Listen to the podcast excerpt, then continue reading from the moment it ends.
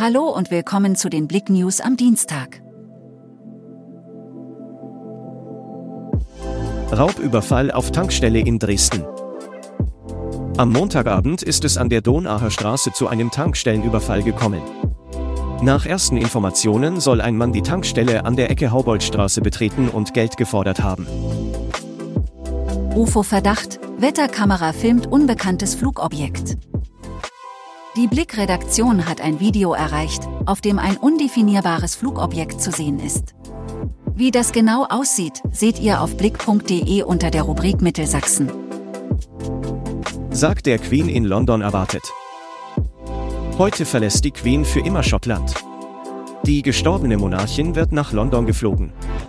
In Edinburgh können Bürger bis zum Abend Abschied am Sarg nehmen. Basketballer treffen im Viertelfinale auf Griechenland.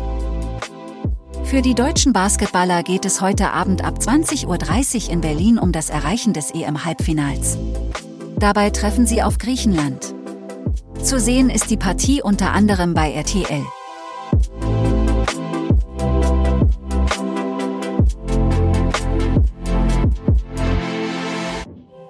Danke fürs Zuhören.